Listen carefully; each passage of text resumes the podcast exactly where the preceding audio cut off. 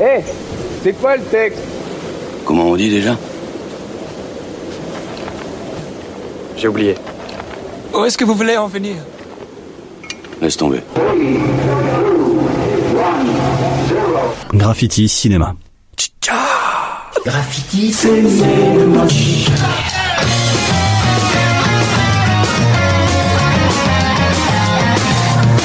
Arrakis. Un nom de planète qui sent bon le lait de brebis. Aujourd'hui, mes amis, on pose des questions de fond, sans avoir de réponse. C'est l'art du débat à la française. La saga Fast and Furious n'est-elle qu'une succession de courses-poursuites qui prouvent que les hommes sans cheveux vont plus vite et plus loin que les autres, une sorte de revanche des chauves, ou une mise en garde sur les conséquences désastreuses de l'utilisation de la voiture autonome Matrix est-il vraiment là pour éveiller les consciences? Il faut déchirer le voile des apparences pour se découvrir soi-même. Ou juste un film super cool avec des gens sapés comme jamais et des tonnes de flingues qui feraient rougir le plus fou des Texans. Enfin, Dune est-il juste un film sur un gars qui peut dompter des vers géants, ce qui au passage est une compétence assez recherchée euh, en ce moment, ou l'œuvre mystico-écologico-politico-philosophique majeure du 20e et 21e siècle? Bref, aujourd'hui, on se demande si Dune est un blockbuster intello qui fait réfléchir. Eh, c'est quoi le texte? Un grand merci Thomas, nous sommes au Pâté Place de Loire le samedi 18 septembre. Pour enregistrer cette émission sur les blockbusters Intello à la suite d'une émission que vous avez déjà entendu euh, qu'on avait déjà consacrée à Dune, à l'univers de Villeneuve. Alors ces blockbusters là, on va en parler de cette esthétique là, on va présenter les amis autour de la table qui euh, ont été triés sur le volet, hein, qui sont parmi euh, ceux qu'on connaît, euh, qui connaissent les films, qui connaissent les blockbusters Intello et qui ne font pas de Krav Maga pour euh, supporter euh, nos blagues lourdes pendant toute l'émission, à commencer par Milan, l'homme qui est toujours à une lettre de la princesse Mulan. J'adore cette blague. Bonsoir. Un grand merci d'être là avec nous. Mathieu avec nous, qui est également l'homme qui a le plus de produits d'une en France chez lui et qui va nous parler évidemment dans ce blockbuster. On parlera beaucoup de Villeneuve forcément et donc de cette dernière adaptation de Dune. Bonsoir Mathieu. Bonsoir, j'ai plus de produits Star Wars que de produits d'une. euh, chez moi. Enfin, celui qui était avec nous euh, dernièrement, la saison dernière, pour parler du style Netflix. Donc, il en a vu également énormément des blockbusters et du style blockbuster sur Netflix. C'est Julien qui est avec nous. Bonsoir Julien. Bonsoir à tous et merci de cette nouvelle euh, invitation. Voilà, 5 euros. Euh, Alors le blockbuster, et oui, on rigole, mais le blockbuster, ça coûte du pognon. Mais est-ce que, en termes de définition, c'est seulement une histoire de pognon? On va commencer par cette définition euh, la plus large possible. Alors le blockbuster, il y a deux définitions qui sont retenues dans l'histoire du cinéma.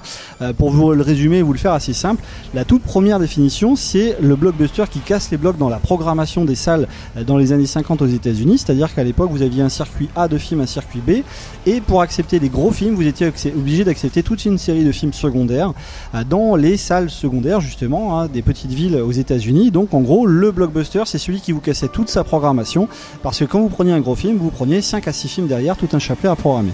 La deuxième euh, définition plus retenue unanimement qu'on trouve sur le internet, c'est le blockbuster, le quartier, le bloc aux États-Unis.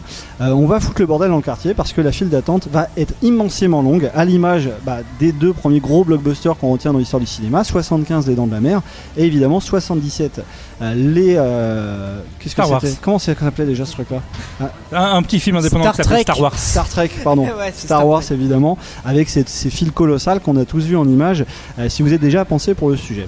Le blockbuster, c'est donc une histoire évidemment d'argent. Pendant très longtemps, c'était les films qui avaient le plus d'argent, mais c'est également devenu une histoire d'esthétique. hein. Euh, On en parle notamment avec Denis Villeneuve pour commencer cette émission-là.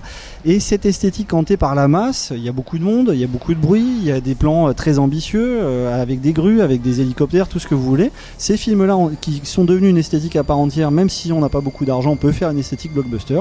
Aujourd'hui, pendant toute une heure, on va se demander si les blockbusters peuvent faire réfléchir. Et je vais commencer par poser la question, bah, celui qui nous a rejoint pour cette deuxième émission. Dans notre première grande orientation, on a parlé de Dune, un blockbuster intello, et du style de Denis Villeneuve. Alors, Julien, je voulais te lancer là-dessus. Est-ce que euh, Villeneuve et Nolan, notamment, c'est les premiers forcément auxquels on pense quand on se dit, tiens, il y a des gars à un moment donné qui ont voulu se servir de gros films, de, manière très euh, populaire, pour apprendre à faire réfléchir. Est-ce qu'on pense seulement à ces auteurs-là ou euh, c'est les premiers qui viennent à l'esprit? Non, bah moi, on en parlait tout à l'heure avec Milan, on était d'accord hein, sur le fait que moi, je pense que c'est, il faut plus voir du côté des années 70 et des années 80. Euh, ceux qui étaient là pour, euh, qui amenaient des films avec plusieurs niveaux de lecture, qui, euh, qui t'amenaient à réfléchir sur, sur, sur toi, sur, sur le monde dans lequel on vit, par quelque chose de sensoriel. Moi, pour moi, je- tu me dis blockbuster intelligent bien avant euh, Nolan, bien avant Villeneuve, je mets Zemeckis qui est fondateur, je mets Spielberg et je mets même, euh, je mets, même George Miller. Mais euh, voilà, on en parlera plus en détail ensuite. Mais, mais voilà, d'ab- d'abord, d'abord ces grands-là. Je pense aussi qu'il faut remettre en contexte ce, terme blockbuster intelligent qui est un peu à la mode. Avant, on se posait pas la question d'un blockbuster intelligent. C'était un blockbuster. Il était de fait, de, de facto, il y avait quelque chose à dire. Euh, je pense que si euh, l'émergence de Nolan et de, hum, de Villeneuve est à ce point-là euh, prépondérante en ce moment et que hum, bah, ils, sont, ils, ont, ils, ont, autant de, personnes qui les, qui les suivent, je parle surtout d'un point de vue journalistique, bah, c'est parce qu'ils arrivent dans un milieu où c'était c'est la jachère quoi c'est un bordel d'ailleurs j'ai même envie de vous poser la question quand est-ce que c'était la dernière fois que vous avez vu un très bon film où vous vous êtes dit Ah, j'ai pris une claque visuelle et j'ai vu quelque chose que j'avais pas envie de voir quoi. C'était un caillou dans une chaussure En fait, je vais, je vais tout à fait rebondir euh, parce que euh, c'est pas la même époque. C'est-à-dire que l'époque dont tu parles, c'est une époque où euh, des gens créatifs euh, arrivaient euh, à convaincre euh, et on pouvait avoir des, des projets tout à fait fous. À tous ceux que tu as ajoutés, on pourrait parler des Blues Brothers par exemple, qui a une image euh, qui est tout à fait de film presque socialiste, en tout cas de, de film ouvrier, euh, alors qu'il parle d'une comédie musicale. non, c'est gris hein, quand on regarde l'image, de, euh, c'est très gris, euh, alors qu'il parle d'une comédie musicale, euh, euh, enfin avec une mission pour le Seigneur. Donc voilà, il y a, une, un, un- décalage qui est fou. Et là, il y avait une- un vrai côté créatif euh, à l'époque. Aujourd'hui, les créatifs n'ont pas les mêmes relations avec les studios et que les studios ferment les, ont tendance à fermer les vannes. Et en fait, on parle là de gens qui sont capables de proposer des, des projets très ambitieux aux studios et être suivis. Euh, et là où il y a, enfin, euh, soit on fait un petit film indépendant euh, et on fait ce qu'on veut. Si on veut un film avec des moyens, mais ça serait tout à fait vrai euh, pour les séries, hein, si les, les séries ou les mini-séries euh, qui, qui veulent dire quelque chose, qui serait un télo, euh, en tout cas qui ont un message de ce type-là, eh bien, il y a que quelques créatifs qui arrivent à les faire parce que les studios sont devenus très frileux, ce qu'ils n'étaient pas dans les années euh, 70, 80, euh, voire 90. Euh, j'aimerais- sur, j'aimerais, sur ouais. ce sujet-là. J'aimerais revenir sur ça. Euh, en fait, la, la créativité aujourd'hui, elle est souvent synonyme avec prise de risque. C'est-à-dire que pour être créatif, ça fait plus de 100 ans que le cinéma existe et de toute façon, euh, bah, comme le peut le dire Joseph Campbell dans ses livres, tout a été dit, tout a été fait. Maintenant, il faut travailler notre image, il faut travailler notre son, il faut qu'on monte des choses qui sortent de l'ordinaire. Donc il faut de la créativité, il faut des gens créatifs. Mais du coup, la créativité, c'est des prises de risque. C'est montrer des choses que le public n'a jamais vues et qu'il a peut-être pas envie de voir. Et donc c'est pour ça que effectivement euh, aujourd'hui faire euh, du blockbuster à un télo comme, comme on peut dire euh, c'est c'est compliqué parce que les, les producteurs vont tendance à être assez frileux de prendre autant de risques quand il y a autant de budget derrière. L'épée de Damoclès du budget, hein, c'est évidemment quelque chose euh, autour duquel on va tout le temps tourner parce que, évidemment, là, on a lâché quelques noms. Alors, Thomas, euh, t'en as sûrement en tête, mais ces dernières années, bon, bah, Denis Villeneuve, évidemment, avec euh, la suite de Bla- Blade Runner 2049, Premier Contact, et évidemment Dune, qui euh, est sorti euh, il y a trois jours au moment où on enregistre, hein, parce qu'on enregistre- je vous rappelle, on enregistre le samedi 18 septembre. C'est forcément des noms qui vont revenir. Euh, J'ai entendu un message subliminal pendant que je parlais, je ne sais pas. Et il y a forcément euh, ces dernières euh, ces derniers mois, juste avant le confinement, Tenet qui est sorti, Thomas, et euh, on peut l'évoquer avec des, des réactions de, de spectateurs, puisque Nolan c'est un des premiers finalement après la, la trilogie Dark- de- du, du- du- du Prince Noir, hein, du Chevalier Noir, de- du Batman, à avoir essayé de récupérer quelque chose de très réaliste dans un blockbuster, une esthétique donc de super-héros plutôt sombre, et dans cette foulée, il a continué à, à poursuivre ses obsessions autour du temps, notamment, mais avec une esthétique de plus en plus blockbuster, évidemment de plus en plus de budget. Et à, à ce titre-là, Tenet, qui est sorti très courageusement, euh, un petit peu euh, comme euh, bah, tout perdu hein, euh, au moment du confinement, qui est, qui est le seul blockbuster qui est sorti, qui est rentré dans ses frais. Il a, comme, tous les films de Nolan ces dernières années, pour provoquer beaucoup d'interrogations. À ce titre-là, on a une première réaction de spectateurs à la sortie des salles. Voilà. Bon, c'est assez radical. Maintenant, on a une deuxième réaction de spectateurs à la sortie de Tenet.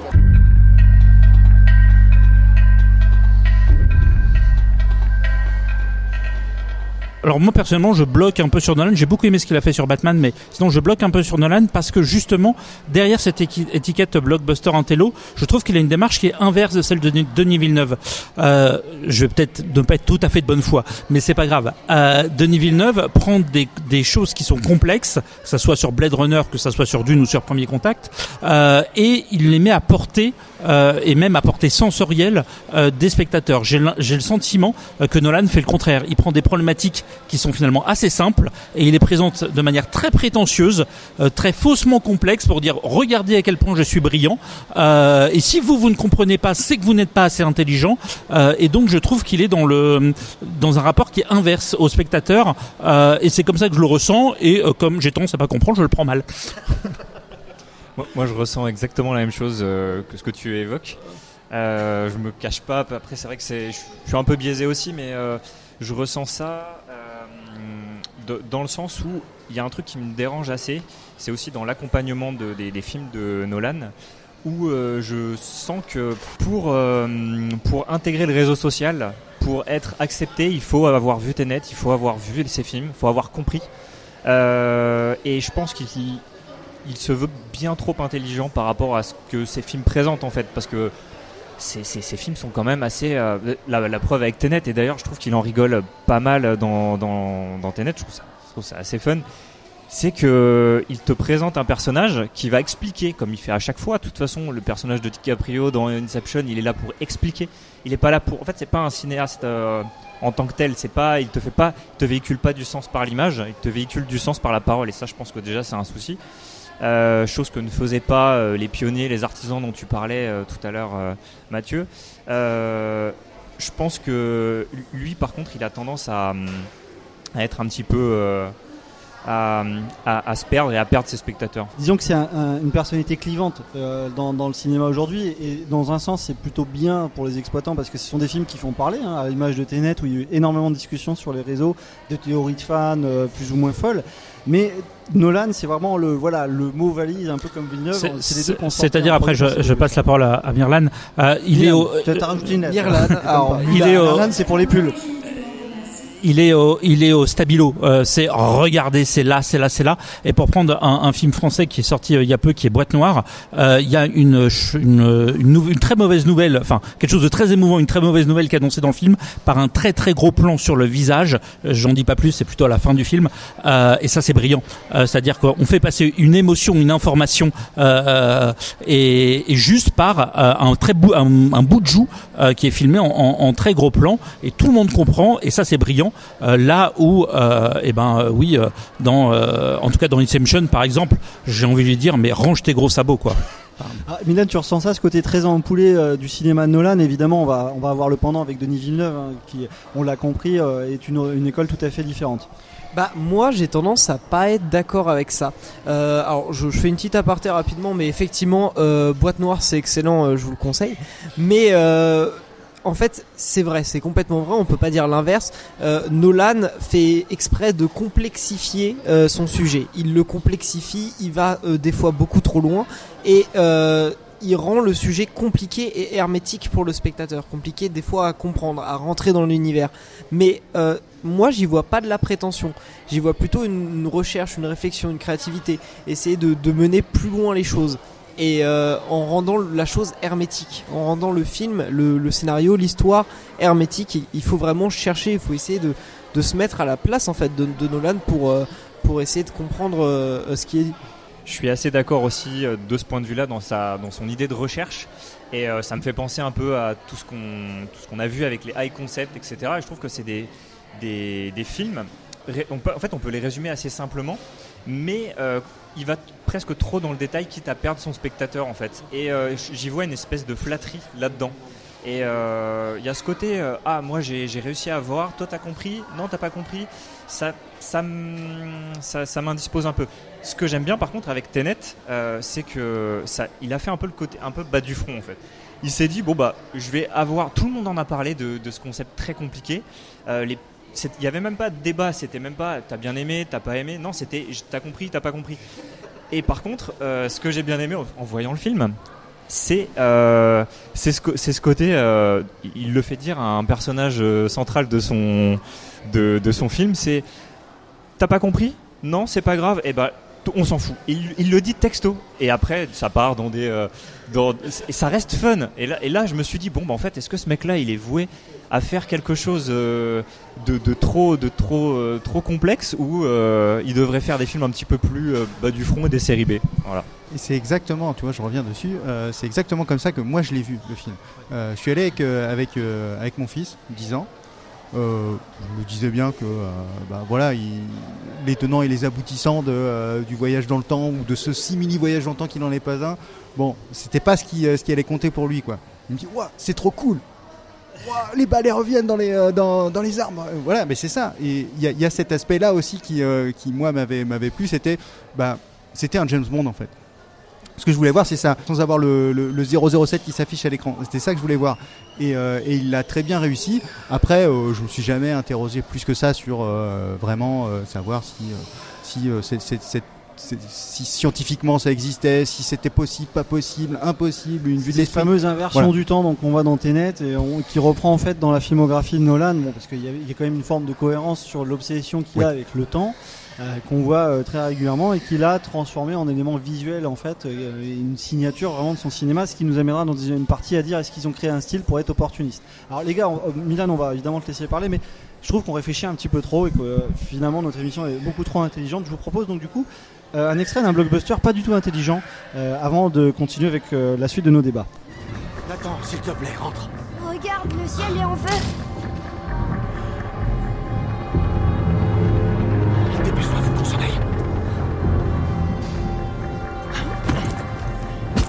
Ça y est, c'est bon Oui. C'est juste à côté. Greenland en 2020, un film de Rick Roman Vogue, qui est absolument imprononçable en français, raconte l'histoire de la comète Clarky et ses nombreux débris qui s'écrasent sur la planète Terre. Le sol américain est, comme en toute logique, le premier témoin de la catastrophe. Meurtrie mais vaillante, la famille Garrity, sélectionnée pour intégrer un bunker réquisitionné en secret par les autorités, doit fuir le pays pour rejoindre le Groenland et tenter d'échapper à ce chaos imminent. Ce qui correspond grosso modo à une très mauvaise journée de Gérard Butler. Quand on regarde un bon gros blockbuster qui tâche et qui sent des aisselles, est-ce que quand on- derrière on va enchaîner avec un film de Villeneuve de Nolan, peut-être plus empoulé, plus cérébral, est-ce que ce côté euh, très bac à sable, très gamin, on peut parfois le regretter finalement dans, des films qui se prennent parfois un peu trop au sérieux? Par exemple, Dune, on pourrait résumer en disant que c'est des gens dans la banlieue de Limoges qui font tous la gueule. dans l'art en général, que ça soit au cinéma, on a vu ça dans la littérature, il y a souvent eu une, espèce de guerre entre deux clans, euh, la réflexion, le côté réflexif de l'art et le côté euh, divertissement. Et euh, c'est clairement ce dont on parle quand on parle de blockbuster. hein. C'est est-ce qu'il faut que le blockbuster, est-ce qu'il faut qu'on ait, euh, oh c'est pas grave, c'est que du divertissement, tu débranches ton cerveau, euh, ou, des gens qui vont être plus comme moi à dire non, il faut toujours réfléchir à tout. Euh, mais euh, moi, mon avis sur ça, c'est que il est possible de faire les deux et c'est là que pour moi le film parfait c'est un film qui arrive à maîtriser les deux aspects parce qu'un film qui est purement réflexif ça peut être le plus grand film de tous les temps avec le plus beau message. Si personne n'a envie de le voir ça sert à rien. Et l'inverse un film qui va être que du divertissement s'il y a rien à chercher à creuser euh, à réfléchir derrière bah je trouve que ça sert à rien aussi. Pour moi un film parfait c'est un film qui arrive à, à mêler le réflexif et le divertissement. Et Je veux pas par- de Gérard Butler, clairement. Non, mais la, la question, en fait, c'est quelle est l'histoire qu'on veut raconter Oui, voilà, exactement. Euh, Il y a des, il y a des thèmes euh, qui se prêtent euh, effectivement euh, aux deux, euh, mais pour prendre des blockbusters pas du tout intello, euh, il faut pas que ce mélange euh, comédie-drame euh, atteigne l'histoire et fasse que on soit plus touché par l'histoire ou touché par les personnages. Euh, par exemple, euh, dans euh, Les Gardiens de la Galaxie, l'humour, je trouve, nuit à la dramaturgie. Donc, tout est, c'est pas une simple question d'équilibre, c'est une question de qu'est-ce qu'on veut raconter, tout simplement. Ouais, l'é- l'équilibre des genres aussi, il est, très difficile à obtenir, surtout dans les euh, dans les dernières productions Marvel dont tu parles. C'est c'est il faut choisir en fait. C'est tu peux pas tout faire, tu peux pas mettre des blagues tout le temps. Le le, héros qui s'en sort tout le temps sur l'autel de la stupidité, c'est c'est pas possible quoi. Les, les Gardiens de la Galaxie, c'est et au- au-delà de ça, il y a aussi un, un- un problème, c'est que on parle beaucoup d'écriture, on parle de d'écriture, de, sens, etc. Euh, J'ai l'impression aussi qu'on est euh, dans le degré zéro de l'écriture maintenant, dans tout ce qui est, tout ce qui sort à plus de 150 millions. Euh, c'est très compliqué d'avoir un film qui a quelque chose à dire, qui a une proposition de cinéma et qui a quelque chose à dire. Euh, là, je tourne la tête et je vois un écran géant où il y avait la bande-annonce de Spider-Man qui rencontre Doctor Strange. Ça n'a ni queue ni tête, ça ne s'arrête jamais en fait. C'est voilà, c'est. Là, là, après c'est dans la culture du, euh, du comics où effectivement on, peut tout re- recommencer, euh, recroiser euh, ce genre de choses. Mais on sait ce qu'on va voir. Euh, on, on, va pas voir un Marvel en se disant je vais avoir des personnages qui sont très travaillés, euh, très pensés. Euh, on, peut le trouver chez d'autres euh, super-héros, même chez même si euh, a, plutôt c'est plutôt pris les pieds dans le tapis euh, dernièrement. Mais on peut en tout cas avoir cette recherche là. par exemple dans euh, euh, Superman euh, euh, contre, euh, enfin Batman contre Superman. Euh, on, a cette, recherche là, mais tout dépend effectivement l'histoire qu'on qu'on veut raconter. Ce qu'il faut, c'est que euh, cela porte. Et pour, revenir à Dune, euh, moi je trouve qu'une des scènes qui manque, euh, c'est que Gurney Halleck, donc le, capitaine des gardes Atreides, euh, en plus euh, d'être un guerrier, c'est également un, un, enfin quelqu'un qui joue de- des instruments euh, et, qui chante. Et ils ont retiré euh, la scène où il joue d'un instrument euh, la balisette. Je pense que c'était aussi pour ça parce qu'il y a une part d'humour euh, dans le livre. Il compare les Harkonnen à des cochons et dans un texte qui est grivois et qui est volontairement grivois. Et au-delà de ces questions-là, je pense qu'il y avait une question de recherche de ton et de savoir est-ce que ça va atteindre le, côté solennel et l'histoire qu'on veut raconter. Donc je pense que le critère c'est toujours ça, l'histoire qu'on veut raconter. Je voulais juste rajouter aussi que par rapport à, on, parlait de- à ce qu'on avait envie de raconter. euh, euh, les premiers Spider-Man de Sam Raimi le faisaient très bien aussi. Ils pouvaient euh, très bien être extrêmement fun, extrêmement divertissant, tout en proposant quelque chose visuellement qui, qui avait, qui, qui avait quelque chose à. c'est- incroyable, franchement. Enfin, pour tous ceux qui, qui naissent maintenant, enfin qui naissent maintenant, là, ce, samedi. Dans ce cinéma, maintenant. ceux Regardez Sam Raimi. Tous ceux qui ont, qui ont 10-15 ans et qui vont se nourrir des Marvel qui vont sortir là, ben, je, je les- je leur conseille de remater les premiers Spider-Man. C'est c'est- les meilleurs. Et après, c'est aussi une question de prendre son temps euh, pour son propos. Euh, je vais quitter le cinéma pour aller euh, à la série télé.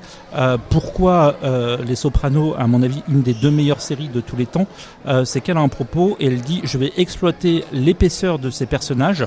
Ce sont des personnages extrêmes parce que ce sont des mafieux, donc un mafieux, oui, peut tout faire, tout ce qui est interdit. Donc c'est intéressant d'aller creuser dans ces personnages-là, mais on va creuser pendant des années dans ces personnages-là, jusque vraiment, euh, la, j'allais dire la bête, mais oui c'est ça, le, euh, ce qu'il y a euh, tout au fond euh, de Tony Soprano. Mais pour ça, il faut quelqu'un qui ait une vision, euh, il faut un studio qui le suive et sur une série qui le suive dans la durée, et il faut que le public accroche parce qu'il y a des modèles économiques qui font, qui font que. Vous écoutez Graffiti Cinéma, on parle de blockbuster intello avec toute notre troupe de gens intelligents. Moi je traîne dans le désert depuis plus de 28 jours et déjà quelques mirages me disent de faire demi-tour. La fée des neiges me suit tapant sur son tambour. Les fantômes du syndicat des marchands de certitude se sont glissés jusqu'à ma lune, reprochant mon attitude. C'est pas très populaire le goût de la solitude.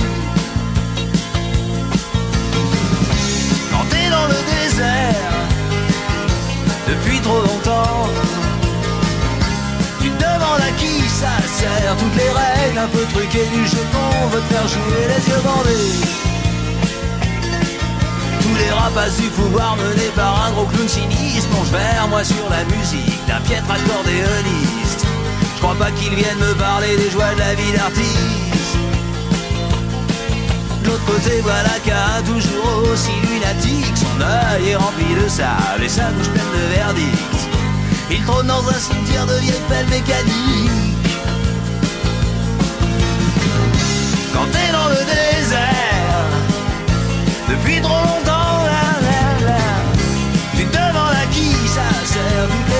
Un peu truquées du jeu qu'on veut te faire jouer les yeux bandés. Les gens disent que les poètes finissent tous trafiquants d'armes. On est 50 millions de poètes, c'est ça qui doit faire notre charme. Sur une lune de Saturne, mon perroquet sonne l'alarme. C'est drôle, mais tout le monde s'en fout. Vendredi tombant nulle part, y'a Robinson solitaire qui m'a dit Je plus mon île, vous n'auriez pas vu la mer. Va falloir que je lui parle du thermonucléaire. Dans le désert, depuis trop longtemps, tu te demandes à qui ça sert. Toutes les règles un peu truquées du jeu qu'on veut faire jouer les yeux bandés. Quand t'es dans le désert,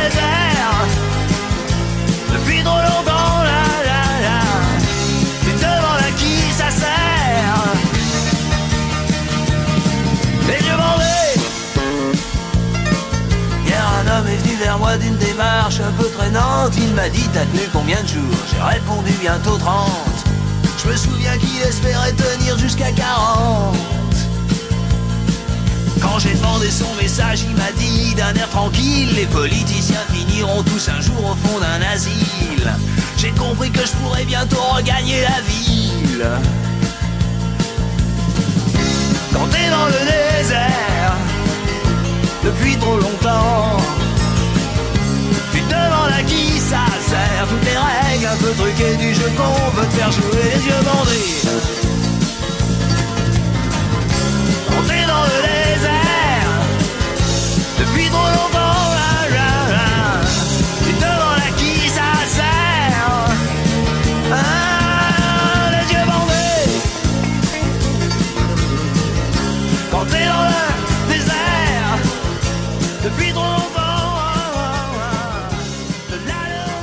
On est de retour aux places des places de Loire à Orléans. Nous sommes toujours le samedi 18 décembre, euh, septembre quand on enregistre cette émission. Le temps passe très vite, notamment c'est parce qu'on a parlé de Nolan, donc je suis en train complètement d'élargir mon agenda. Et on enchaîne avec la chronique de Mathieu avant notre deuxième partie sur les blockbusters Intello. Mathieu, tu as, comme toutes les semaines, une chronique pas tout à fait dans le thème. Euh, donc on rappelle que on avait enregistré l'émission sur Dune où tu nous avais, nous avais déjà parlé de bouquins passionnants sur euh, Dune et cet univers très important d'un des films évidemment événement de l'année euh, cinéma qui est le Dune de Villeneuve. Cette fois-ci, tu vas nous présenter des jeux de plateau Dune. Et, alors des, des jeux pas que de plateau. Oui, après vous avoir fait euh, lire euh, Dune. Euh, J'ai oublié d'ailleurs de dire la semaine dernière que il faut lire le roman de Frank Herbert. C'est la base. C'est vraiment vraiment essentiel et c'est une enfin c'est une lecture qui est passionnante. Et il faut pas s'arrêter euh, au Dune. Il y a tout un cycle après, mais lisez Dune et le Messie de Dune parce qu'en fait l'histoire finit. Euh, au, au, au Messie, Euh, donc le, après ça part sur autre chose, mais Il est euh, arrivé au c'est ça. PSG, lui, non? Je ne réponds pas à ça. Euh, donc, en, en termes de jeu, je vais commencer par un, un jeu euh, que je vous conseille pas forcément de jouer, euh, qui est le, le jeu de rôle, euh, donc qui est sorti en, en- en- enfin qui vient de sortir là en France euh, chez Arkane Publishing.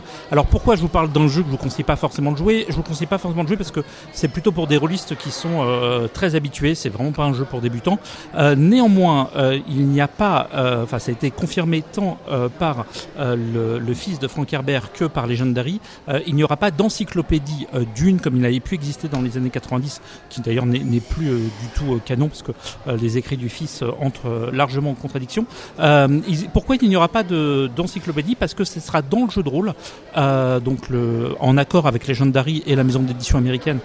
Donc tant dans le, livre de base hein, qui présente l'impérium, qui présente les grandes maisons et quelques maisons mineures, que dans les nombreux les nombreux suppléments qui qui sont annoncés. Là, le prochain qui va sortir en France en octobre euh, est consacré à la planète Arrakis. hein. elle s'appelle De sable et de poussière. On voit que les jeux se nourrissent des, des films, parce qu'on voit à quel point bah, le film de Villeneuve va évidemment enrichir ces parties que nous, nous évoques- tu nous évoques ici. Pardon. Ouais, tout à fait. C'est vraiment l'encyclopédie euh, officielle un peu de l'univers d'une. C'est pour ça que euh, les aficionados, euh, les aficionados euh, peuvent y jouer. Si vous voulez découvrir le jeu Tu de rôle, avec aficionados. hein. Euh, si vous voulez découvrir le jeu hein. de rôle, euh, prenez toutes les boîtes d'initiation. Euh, donc, euh, donc voilà. Euh, très rapidement, des jeux à jouer. Euh, cette fois, euh, d'abord la ressortie, le repackaging d'un jeu euh, de stratégie euh, qui s'appelle Dune, euh, un jeu de conquête, de diplomatie, de trahison qui est sorti chez Gale Force 9. Déjà, il y a pas de on ment pas sur la marchandise. hein. On spoil directement la fin du film. C'est exactement. Alors c'est exactement ça. Donc on est sur un, un- un pur jeu de stratégie. Ils annoncent deux heures sur la boîte. Vous comptez deux heures pour deux ou trois joueurs. Dès que vous rajoutez un joueur, puisque ça peut jouer jusqu'à 6, euh, vous rajoutez une heure. Hein. C'est un jeu Faut qui pas est, avoir trop de potes, clairement. ou alors faut avoir du temps. Et c'est pour ça que j'y joue beaucoup moins que je, je voudrais parce que ça prend un, un, J'ai un temps de cette fou. phrase.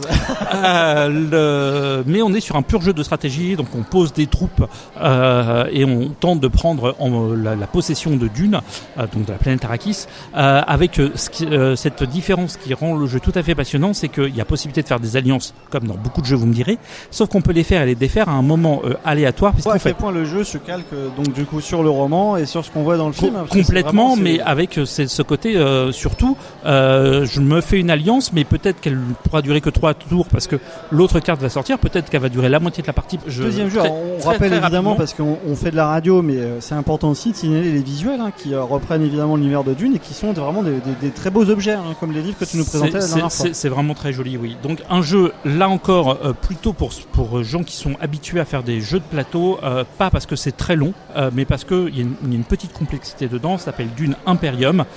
Donc c'est un mélange de deck building, vous savez, ces jeux où on va construire son jeu en piochant des cartes au fur et à mesure, et de placement d'ouvriers.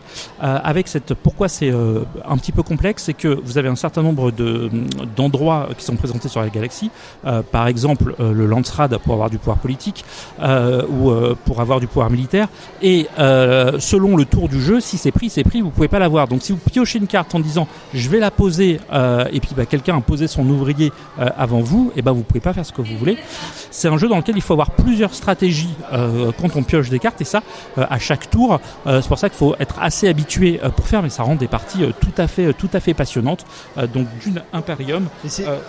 C'est super intéressant. On va écouter un extrait juste après ta chronique de, de film pour prolonger, mais on voit à quel point, par rapport au thème qu'on a choisi, euh, les blockbusters Intello, à quel point Dune correspond tout à fait à cette dimension-là, parce qu'on est vraiment dans les intrigues de couloir et puis euh, des, des- des c'est tout à fait ça. C'est tout à fait Même ça. Plus que dans le film de Villeneuve d'ailleurs. Oui, en, en tout cas ici on peut on peut exploiter, on peut aller plus loin. Euh, euh, et juste pour, pour finir, hein, donc c'est euh, les deux sont à peu près une cinquantaine euh, d'euros. Je crois que le premier est un peu moins cher. Euh, il est sorti chez euh, euh, Wolf, euh, donc des petites maisons. J'ai compris euh, BioWolf, moi. une pe- toute petite maison d'édition. Euh, mais vous trouverez ça. Donc si vous êtes habitué au jeu de plateau, euh, vraiment d'une Imperium, très très bien. Si vous voulez faire de la grosse bataille euh, avec euh, juste simplement des, des- jusqu'à quand sera mon, mon alliance, euh, le- le- la réédition du jeu Dune, qui, pour vous dire, avait eu un des prix les plus prestigieux puisque c'est le Spiegel, un prix allemand, en 1984. Pour vous dire que on- quand je dis repackaging, on parle, le- on parle de qualité, quoi. on parle de, de jeux qui, qui sont légendaires pour ceux qui aiment les jeux de plateau. Un petit extrait, et puis on continue à parler de blockbuster Intello dans la suite de cette chronique de Mathieu. Merci beaucoup, Mathieu. Docteur Banks Docteur Banks Ça va aller. Il fait quoi? Hé, hé, à quoi vous jouez? Tout va bien. Vous êtes dingue. Il faut qu'il me voie. Elle enlève sa combi étanche. Docteur Banks Je la laisse faire. Un extrait du premier contact de Denis Villeneuve. Denis Villeneuve, on se demande souvent parce que c'est vrai qu'il a une, filmographie, de plus en plus conséquente. Denis Villeneuve, Euh, il a euh, évidemment euh, énormément réalisé. C'est un nom qu'on utilise souvent et qu'on va vraiment énormément employer dans cette émission quand on parle de blockbuster qui fait réfléchir. Denis Villeneuve, ce personnage-là, il est connu pour avoir réalisé des films suivants Incendie, Prisoner, Sicario, Premier Contact. Et j'ai envie de dire que avec Premier Contact en 2016, on commence vraiment à voir une esthétique blockbuster et sa capacité à avoir des projets de plus en plus grands euh, pour arriver à les mener vers une esthétique et une réflexivité, je dirais, pour faire un mot un petit peu long, et qui euh, finalement est un trajet, qui va l'amener jusqu'à Dune. Hein, pour mon premier contact 2016, Blade Runner 2049, qui était un film hyper casse-gueule euh, à faire comme suite en 2017, unanimement reconnu par la critique comme un très bon film. Des chiffres en salle relativement limités. Alors après Julien, des petites réserves, mais on va en parler hein, justement. Et Dune évidemment en 2021 qui, euh, qui en grande partie nous a inspiré cette émission sur les blockbusters Intello. J'ai l'impression, pour euh, lancer cette deuxième partie du débat, que Villeneuve-Nolan, ils ont créé un style à eux, une branche à eux. Nolan, on en a parlé tout à l'heure. Pour Denis Villeneuve, finalement, ce style-là, est-ce qu'il revient à polariser énormément les spectateurs aujourd'hui en salle entre Marvel, bah, qui va être dans le merveilleux, qui va être dans le n'importe quoi, souvent comme on peut dire quand on voit certains films, hyper divertissant pour le cerveau, et puis à côté des auteurs qui vont essayer vraiment de mettre leurs pattes sur un film. On sait par exemple que Denis Villeneuve, il revendique tout à fait ce terme d'auteur pour le Dune, hein, il le revendique tout à fait, et que lui-même, euh, Denis Villeneuve, s'amuse à troller les Marvel en disant qu'il les confond les uns avec les autres. Alors euh, Milan, je te lancerai bien là-dessus. Est-ce que pour Villeneuve, euh, on a parlé de Nolan tout à l'heure, est-ce que Villeneuve, ce style-là, finalement, euh, qui est visuel, qui est dans la contemplation, on en parle avec Dune, correspond à une forme d'intelligence, en tout cas d'intellect, dans une esthétique blockbuster? Bah, en fait, Villeneuve, il est vraiment dans du contemplatif, c'est ce que tu disais. C'est-à-dire qu'il va prendre son temps, il va construire un plan qui a une signification. Le, problème de, bah, tu parlais de Marvel, je vais reprendre la plupart des films de Marvel. Le problème de la plupart de ces films, c'est qu'ils ils n'ont pas d'auteur. C'est des films qui n'ont pas d'auteur, c'est des films euh, de, faits par ce qu'on appelle des yes man, c'est-à-dire des, gens qui vont écouter le producteur et le producteur ce qu'il veut c'est que le film plaise. Donc en fait les films ne prennent aucun risque et les donnent aux spectateurs ce qu'ils ont envie de voir, c'est tout. Là où Denis Villeneuve, il va prendre des risques, il va construire des univers, des ambiances et il va construire des plans qui ont des significations. Parce que les films de Marvel, on va pas se mentir, ils sont beaux. C'est d'excellentes pubs de cartes graphiques. Euh, moi, c'est comme ça que je les vois. hein. Je vois vraiment que des pubs de cartes graphiques de 2h30. Mais du coup, c'est de très belles pubs de cartes graphiques. On a de très belles couleurs. Il y a de très beaux effets spéciaux. Ça, c'est pas un problème. Euh, mais ils ne veulent rien dire. Les plans sont très beaux, ok, mais pourquoi ils sont beaux? Qu'est-ce que ça me dit? Qu'est-ce que euh, le fait que ce personnage soit à côté de cette porte me dit? Qu'est-ce que le fait que ce personnage soit en train de voler me dit? Euh, Le fait qu'il vole, est-ce que je peux le prendre sous un autre angle? Euh, où se place la caméra et pourquoi elle se place ici? Ça, c'est une question d'auteur. Et Denis Villeneuve est un auteur qui va se poser ces questions et qui va donc placer sa caméra en fonction du message, en fonction de ce qu'il a envie d'apporter au spectateur. Là où les films de Marvel ont pas envie d'apporter quelque chose au spectateur, ils ont envie d'apporter éventuellement un moment. Mathieu, Oui, sur ce alors en fait, on est sur une, euh, une, une relation différente avec le spectateur. Euh, à mon sens, beaucoup de blockbusters, parce qu'on ne va pas toujours taper sur Marvel. En plus, je suis amateur de Marvel, donc euh, je vais. euh, mais la relation, c'est, je ne te fais pas totalement confiance au spectateur. Je vais me mettre 4-5 revirements euh, par minute. Euh, comme ça, je happe. Euh, ton, attention euh, et puis tu vas pas aller regarder ton téléphone pendant mon film parce que euh, tu as un nouveau revirement qui arrive et que papam euh, voilà on, a, on, a, presque le slogan de Netflix qui est donné avec voilà ces revirements. Là où Denis Villeneuve en fait une, une, confiance c'est viens entre tout doucement dans mon univers et même je vais te, te véhiculer des choses que tu n'attends pas parce que mon sentiment, mais c'est peut-être euh, une déformation parce que, euh, enfin, de, mon, mon sentiment de premier contact, c'est peut-être une déformation euh, à cause de la nouvelle de Frank Herbert dont je parlais il y a trois semaines, euh, le, qui quand même ressemble beaucoup, même si je sais que c'est une adaptation d'un livre de Tang Chiang euh, qui a eu le Prénébula, mais que je n'ai pas lu. Mais en tout cas, vous verrez qu'à part la résolution finale, c'est exactement le, essayer de vous souvenir de, de Frank Herbert, premier contact. Mais la résolution finalement chez Frank Herbert, c'est que au-delà des mots, il y a des émotions. Euh, et s'il y a quelque chose euh, qu'on dit souvent de Denis Villeneuve, c'est qu'il fait un cinéma froid, euh, qui est euh, qui, a peu d'émotions. Et bah pourtant, euh, moi, à la fin de Premier Contact, je ressens euh, cette émotion. Euh, alors, je, ne spoil pas la, fin du film, je l'ai fait pour la nouvelle, vous me direz. Euh, euh, euh, mais dans le choix euh, du message qui va faire euh, changer les choses, euh, eh bien, il y a une émotion qui est très très forte euh, et qui et j'ai ressenti une forte émotion euh, en, en voyant euh, euh, Premier Contact, alors qu'effectivement c'est un, un cinéma qui est qui est assez dépouillé et, et ce genre de choses. Donc c'est en faisant confiance au spectateur et en, en l'emmenant doucement dans son univers, on peut amener de la complexité aux choses, alors qu'effectivement si on est rebondissement sur rebondissement sur rebondissement, bah, on n'a pas le temps de On- donner de l'épaisseur aux choses. Quand je, je me permettre, quand on parle de cinéma froid chez Denis Villeneuve, euh, c'est pas. Enfin, moi, j'ai jamais compris ça comme un cinéma sans émotion. On, on parlera en plus de son image. Il va jamais saturer de couleurs. On va jamais avoir de grosses couleurs qui flashent. On a l'impression d'avoir dans tous ses films hein, un, un voile qui, rend les couleurs un peu ternes. Et ça, c'est un choix. C'est un choix de réalisation. C'est son style à Denis Villeneuve. C'était le choix aussi C'est pour les tout à fait de. Derrick, mais euh, non, non, je plaisante. je plaisante. C'est juste pour, euh, pour apporter un petit complément complètement inutile. Je t'en prie, Milan. Et, euh, et je reviens sur ce que tu dis, c'est que complètement les. Alors, je, parle de Marvel, mais je pourrais parler de beaucoup de blockbusters euh, en général. Mais euh, on, est sur euh, sur ce que tu dis, c'est apporter des rebondissements, des rebondissements, des rebondissements, apporter des, des choses qui qui plaisent aux spectateurs. Et on- je reprends un gag du joueur du grenier, mais c'est littéralement le sketch des clés. C'est euh, le spectateur est un bébé et tu secoues les clés devant lui. C'est les clés, c'est les clés. Regarde, c'est les clés à On parle bouche. souvent avec les youtubeurs qui ont besoin ça. de tout le temps attirer l'attention. Alors euh, il y, a- il y a la question de fin que je vais vous poser parce que le temps passe vite et c'est bon signe. C'est est-ce qu'il y a déjà des blockbusters qui ont marché, euh, des blockbusters intello? Et en off tout à l'heure on en parlait avec Julien, bah, ça a déjà existé parce qu'avec Spielberg, le tout premier blockbuster qu'il fait, il y a des scènes, euh, moi ça m'est marqué avec Rencontre du troisième type par exemple, où vous avez des scènes de famille qui aujourd'hui feraient passer euh, bah, ce film-là pour du cassavette. Euh, avec des scènes de, disputes entre enfants et pères euh, dans Rencontre du troisième type, qui a un immense succès déjà à l'époque. Donc ces blockbusters intello qu'on réussit finalement, ça serait bah, les premiers qu'on n'osait pas appeler intello en tout cas, et qui étaient déjà des immenses films par les moyens et évidemment par la- l'ambition cinéma- cinématographique de leurs auteurs. Ouais, effectivement. Euh, même au- au-delà des Spielberg, euh, tout à l'heure, je mentionnais Zemeckis. Bah, D'ailleurs, dès que j'ai l'occasion de mentionner Zemeckis, je le, je le mentionne. Donc, euh, donc voilà, une fois, une fois de plus.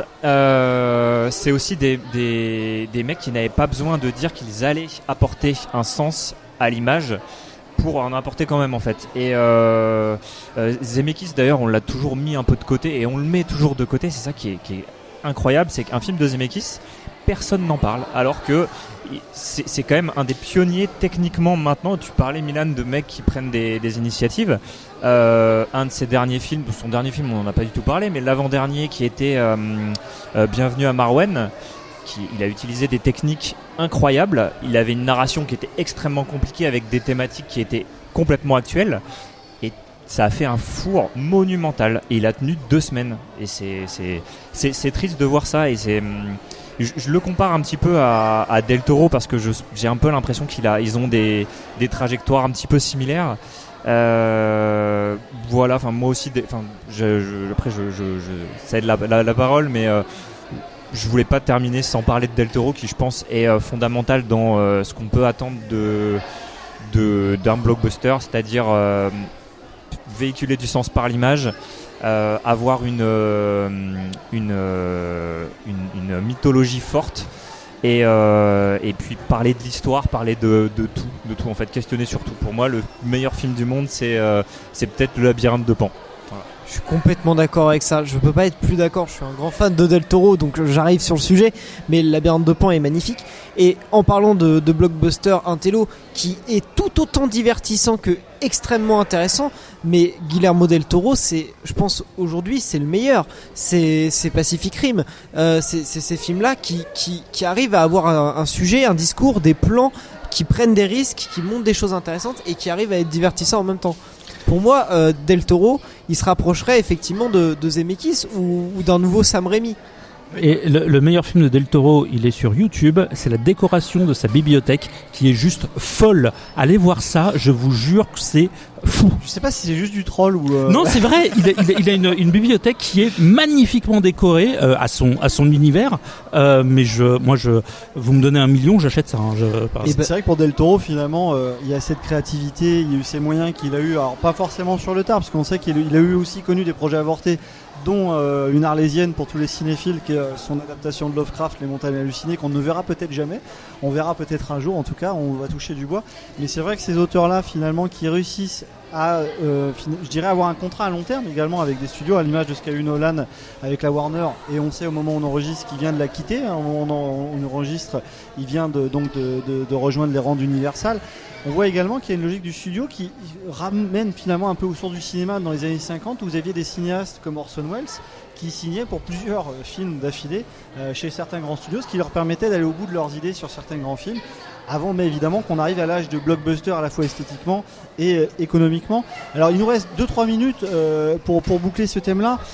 On a parlé des blockbusters qui ont déjà cartonné. Finalement, c'était ce fameux âge d'or des années 70-80 euh, qui correspond à l'Amérique réganienne où on va avoir peut-être des histoires un peu moins extravagantes que dans les années 70, euh, peut-être beaucoup plus normées. Il y a également euh, la période des, films d'action des années 90.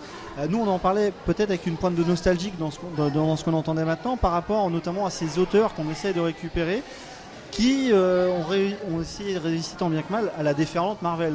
C'est vrai qu'on ne crache pas sur Marvel parce qu'évidemment c'est un étalon. Je, je pense qu'en fait l'évolution se fait toujours en réaction. Euh, par exemple, dans les, années 70, euh, on c'est l'arrivée des films Popcorn euh, et Star Wars en, tête. Pourquoi? Parce qu'avant, on a Easy Rider euh, et des films hyper dépressifs, et les gens disent vous êtes bien gentils avec vos histoires torturées, mais moi j'ai besoin d'air et des vaisseaux qui font piou piou et une planète, même la planète des singes un peu dépressif. Mais mais en tout cas, oui, il y a, y a ce besoin de fraîcheur. Et aujourd'hui, on a le mouvement inverse. On, le, le blockbuster a été dans le popcorn presque à outrance et euh, on a une recherche de sens euh, parce qu'on nous dit oui mais ce serait bien que vous nous racontiez une histoire.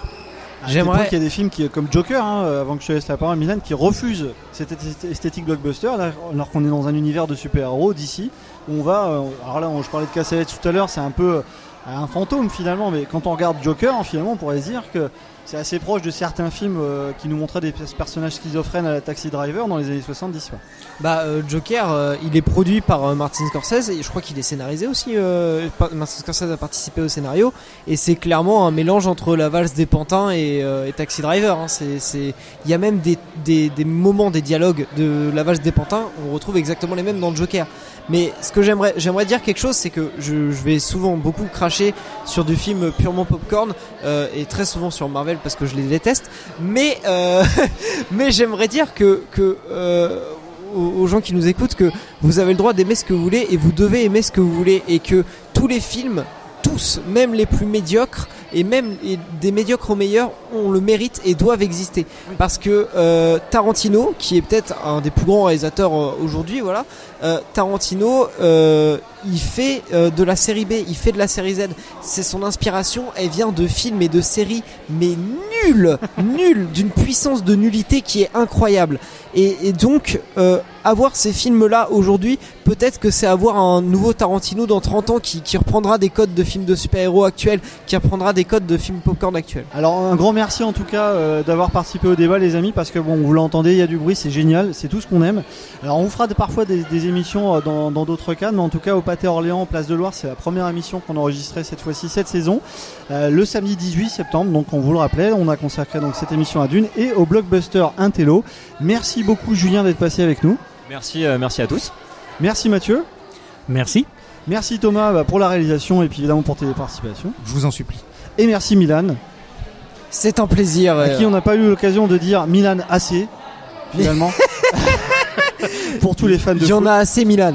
Je n'avais pas placé cette blague absolument consternante. Vous euh, nous quittez cette semaine dans Graffiti Cinéma avec un entretien enregistré pendant le Festival des Invisibles avec Catherine Corsini qui sort son film La Fracture ce 27 octobre. Très prochainement un entretien euh, que je vous propose qui nous permette de découvrir ce film français dont on aura évidemment euh, beaucoup de choses à dire dans les prochaines semaines. Rendez-vous la semaine prochaine. Salut à tous les amis. Vous nous retrouvez sur notre page Facebook Graffiti Cinéma pour avoir toutes les infos, les extraits des émissions en avance. Salut à tous. Comment tu fais pour, pour, pour aussi bien dormir? Arrête T'as eu mon texto? De 5h42, 5h46 ou 5h48 J'ai besoin de parler, moi. Parlez. Monstre, pute, salope. Je crois que t'as le syndrome de la tourette. Qu'est-ce que tu fous là, toi? T'étais pas déjà là hier? Si, hier, avant-hier, j'ai enchaîné 6 nuits de suite. Tu vas jamais tenir à ce rythme. J'ai peur qu'il me garde. Panique C'est- pas. c'est- Non, mais c'est pas On possible. va trouver des solutions. Puis tu peux prendre une infirmière à domicile, quelqu'un pour te faire le ménage. D'accord, c'est comme si j'étais ma grand-mère, là. Vous un de vous plaît Non, c'est pas possible, monsieur. Il y a Macron qui va parler, j'ai envie de l'entendre, c'est tout. Vous n'allez pas nous obliger à écouter Macron. Vous n'êtes pas non plus un martyr. Je suis pas un martyr, vous trouvez ça normal pour qu'on me tire dessus? Bah, c'est- c'est sûr que hum, quand on commence à penser à tout ce qui a été fait auparavant, ça peut être extrêmement paralysant. Parce qu'on peut se dire que par exemple toutes les histoires d'amour ont déjà été faites, euh, voilà, qu'il y a la série Urgence, qu'il y a Hippocrate, euh, que hum, y a plein de films. hum, euh, Il y avait un film de Scorsese aussi euh, À tombeau euh, ouvert. à tombeau ouvert. Enfin voilà, donc euh, à un moment, ce qui m'a intéressé, c'est c'est l'hôpital aujourd'hui, enfin en 2018, l'hôpital aujourd'hui avec ses crises successives, avec le fait que quand on regarde le, la, situation, j'allais dire politique, en quoi l'hôpital est le reflet de, de, la société et, quels et quels sont les gens qui vont à l'hôpital de plus en plus fréquemment parce que les actes, par exemple, de, quand on quand on va quand on va se faire soigner maintenant aujourd'hui, au lieu de rester trois jours, on est en déambulatoire, donc on reste une demi-journée, une journée.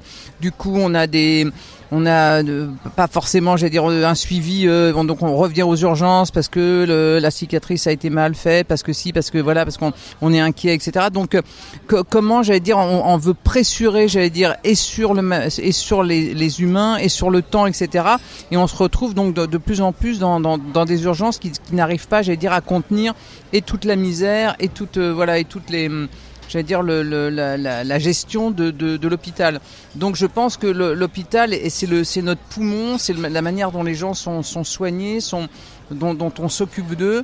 Euh, le soin c'est quand même une des choses les plus importantes et qui devrait être, euh, j'allais dire être même la chose capitale euh, de, de, de comment on s'occupe des gens, comment voilà on les éduque, on le, voilà on les fait travailler, mais comment comment par rapport à, à- la vie d'aujourd'hui, on, voilà on, on- doit aussi leur offrir une qualité de soins à la, à la hauteur d'une société qui justement euh, on a de plus en plus de voilà de, de moyens de euh, pour, pour que les gens vivent mieux, etc. Donc voilà, l'hôpital doit vraiment euh, faire, faire son travail. Et malgré tout, aujourd'hui, l'hôpital le fait de moins en moins parce qu'on manque, on manque de bras, on manque de gens et que les services sont débordés parce que bon alors les gens sont hyper mal payés, ils sont en burn-out, c'est voilà, Oui. c'est c'est un truc qui se mord la queue quoi. Donc c'est pour ça que je trouvais que c'était important d'en parler aujourd'hui parce que parce que en plus euh, euh, c'est c'est une situation qui, qui évolue, qui évolue. Moi, j'ai- moi, j'ai vu un documentaire sur l'hôpital euh, à la Riboisière il y a 10 ans et un, et, un documentaire il y a un an et demi. On voit bien que la, la tension le, le- est, est complètement différente.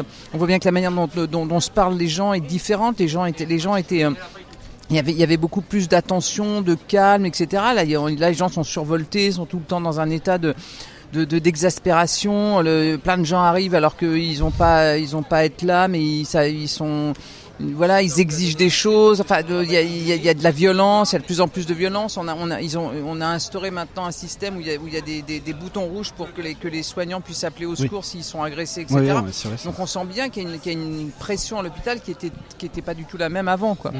Et euh, c'est assez rare finalement, euh, pas forcément en France, mais d'avoir des films qui réagissent euh, en, en battant le fer tant qu'il est chaud.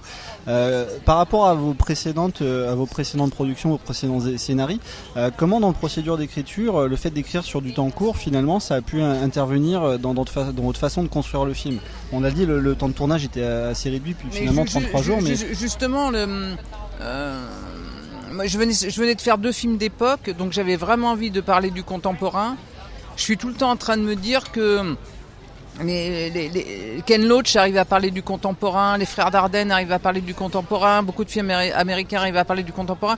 Nous, on a, on a, on a une espèce de, en France, de, de défi- défiance par rapport à ce qui pourrait être le, le social, parce qu'on pense que ça va être chiant, que ça va être des films didactiques, ça va être des films à message, etc. On a une espèce toujours de, de on n'arrive pas, j'allais dire, à intégrer euh, euh, le, le- les questionnements du, du voilà du, du, du, monde, je trouve, dans, dans notre cinéma. Et moi, je me disais aujourd'hui, avec ce qui se passe, avec avec toutes ces crises, avec euh, une jeunesse qui est quand même complètement euh, paumée, euh, sur laquelle sur laquelle en plus on a on a on a, j'allais dire, on on a commencé à dire que c'était de leur faute ci, que c'était de leur faute ça, sur les comportements avec le Covid, j'ai trouvé ça terrible. J'avais l'impression que c'était de la faute des jeunes, tout ce qui se passait, etc.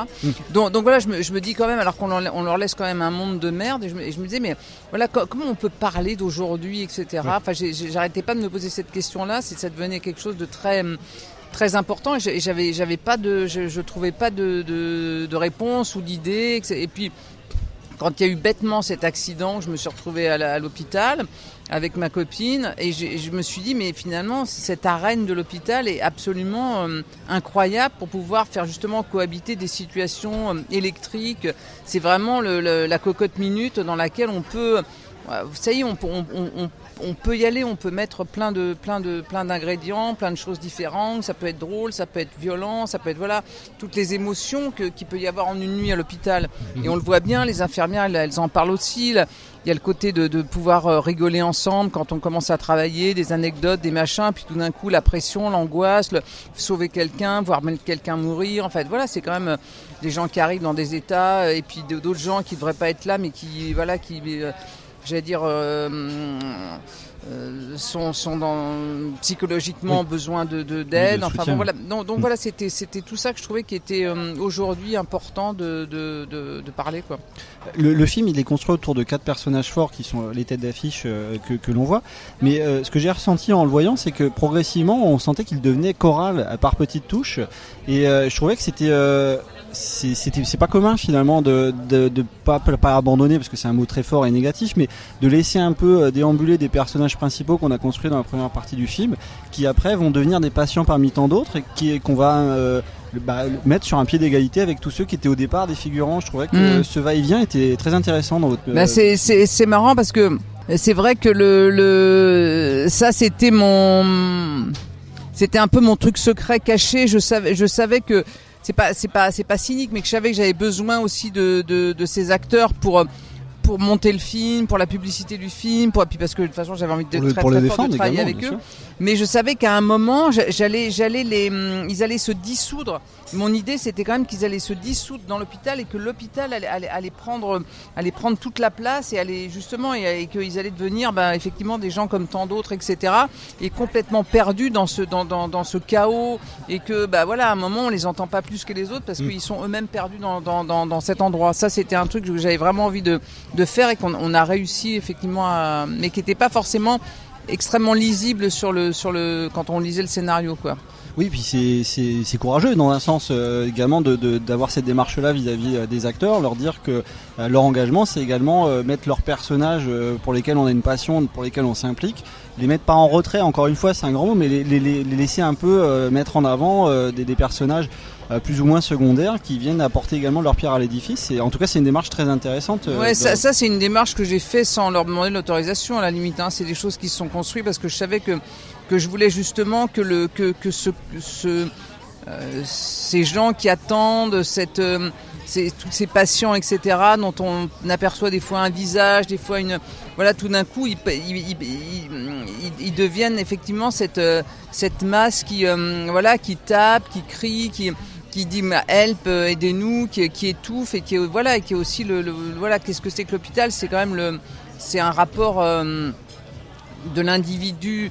Euh, voilà on est tous pareils on est tous en train de souffrir on est tous en train de de, de, venir là en étant quand même très ou abîmé ou amoché ou dans tous les cas dans, dans un moment où on est on se sent fragile et voilà et c'était c'était de se retrouver tous au même niveau quoi c'est ça qui était important et je pense que la crise du Covid a Oui. accentué et a ce, ce- cette, ce- ce- cette chose c'est qu'on était tous au même niveau, aller faire des tests quasiment une fois euh, deux, tous les deux trois jours pour être sûr que voilà on c'était voilà on devait prendre soin les- aussi les uns des autres, faire attention et ça c'était très important. Oui, quoi. c'est, c'est- on, on sent que sur le tournage, en tout cas, ça a apporté cette énergie-là au film qui est, qui est également très présente euh, à, à l'écran. J'a- J'avais une dernière question à vous poser sur euh, l'aspect visuel, parce que euh, la crise des, des gilets jaunes, la crise du Covid, et évidemment, c'est ces périodes de tension assez importantes qu'on peut relever. Elles sont, elles ont une chambre de résonance que sont les réseaux sociaux, et on a vu euh, évidemment tous des tonnes d'images concernant euh, ces manifestations.